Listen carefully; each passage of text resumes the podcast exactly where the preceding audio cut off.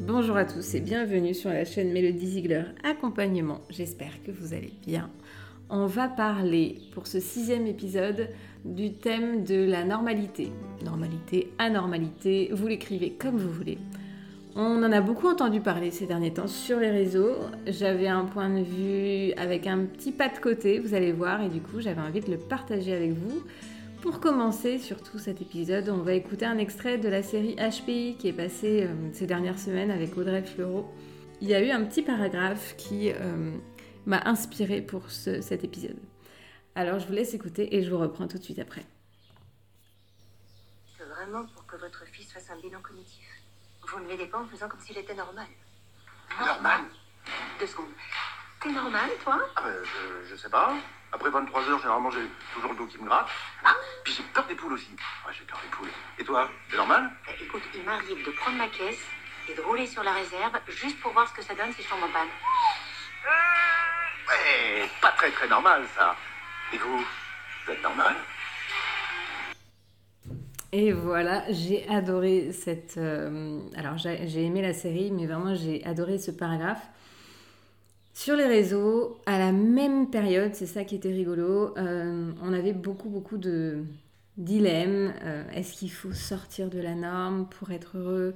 Est-ce qu'il faut accepter d'être anormal pour être heureux, etc. C'est des approches qui sont parfois variées, mais avec toujours cette idée de s'émanciper d'une certaine norme. Alors c'est une volonté euh, de base initiale qui est très louable, parce qu'on cherche à, se libérer, on cherche à s'affranchir des codes. Mon point de vue d'ailleurs, euh, c'est que je suis euh, à 100% d'accord avec ça, euh, sauf que j'ai mis un bémol. Parce que dès qu'on parle de la norme, même si c'est inconscient, ça veut dire qu'on se compare à elle. Et je suis pas sûre que cette comparaison soit intéressante à avoir en tête. On se définit pas comme étant plus ou moins qu'autre chose. L'idéal, c'est surtout de se définir de, fa- de façon, je dirais, intrinsèque, par soi-même. Alors attention, psychologiquement, euh, la comparaison est humaine. Se comparer permet euh, de se situer par rapport aux autres, par rapport à la société, d'adopter les codes qui correspondent et donc de savoir vivre avec les autres. La comparaison, elle est innée, elle fait partie de cet euh, instinct de survie qui est une partie pour laquelle notre cerveau fait toujours ses choix. C'est important de garder ça en tête parce que parfois avec le recul, on se dit mais pourquoi j'ai réagi comme ça? En réalité, à l'instant T, notre cerveau, notre corps s'adapte pour s'en sortir en fonction du contexte et en fonction de ce qu'il a en réserve, notre histoire, nos croyances, nos peurs, etc. Donc quand on se compare, on répond à cette faculté, cet instinct de survie, pour adopter un comportement qui soit socialement euh, euh, ok, ou pas d'ailleurs, mais en tout cas qui, euh, qui réponde, qui soit adapté. Rejeter la comparaison en entier, ça me paraît du coup pas, pas ni, ni faisable ni souhaitable. Mais je pense qu'il serait intéressant de rejeter cette notion de comparaison quand justement on fait des choix conscients. Quand on n'est plus dans la spontanéité, on peut prendre ce temps pour faire un pas de recul et se dire moi, qu'est-ce que je veux vraiment? Qu'est-ce qui me ressemble? Est-ce que je fais ce choix uniquement ou consciemment pour me démarquer d'une norme et affirmer cette différence? Ou simplement parce que c'est moi? Si demain, cette réflexion m'amène à faire un choix plus classique, en fait, c'est bien aussi. On n'est pas toujours obligé de continuer comme on l'attend finalement de nous. Pourquoi je considère que c'est une approche plus euh, juste? Parce que ça nous retire beaucoup de pression de correspondre à l'image qu'on souhaite donner. Parce que le risque quand on se définit comme étant hors norme, hors norme pardon, ou anormal, ou quand on nous dit, c'est pas une critique de dire on est anormal, ou anormaux d'ailleurs, mais euh, il faut l'accepter, c'est bien comme ça. Ok. Mais le problème, c'est qu'il y a un risque avec ça, c'est qu'on fasse ses choix par rapport à ça. Et finalement, moi j'ai l'impression qu'on se crée une nouvelle norme qui peut de la même façon nous rendre prisonniers par la suite. Personne ne nous force à nous mettre dans une case si on n'en a pas envie. Même si c'est une case qui nous correspond en partie et qui va expliquer une partie de nos réactions, de nos choix.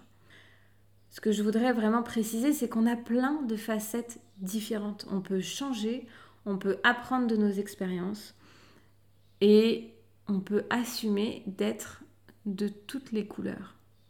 Ça peut être euh, libérateur finalement de se dire qu'on a le droit de faire des choix classiques par moment et d'autres moins. On a le droit d'être prévisible sur certains sujets et beaucoup moins par ailleurs. Je pense honnêtement qu'on est les uns les autres des maillons euh, d'une même chaîne qui ne font que s'entrecroiser. Si moi j'apporte quelque chose sur un sujet, mon interlocuteur sera celui qui m'aidera à en comprendre un autre. C'est lui qui va faire ce que je ne peux ou ne veux pas faire. Et je ne suis pas plus ni moins que lui. Même si je peux croire qu'il est normal, comme c'est dit dans l'extrait HPI, euh, en fait, si ça se trouve, il a beaucoup de facettes que j'imagine pas, qui correspondent, qui correspondent pas du tout à moi, ma définition de la normalité.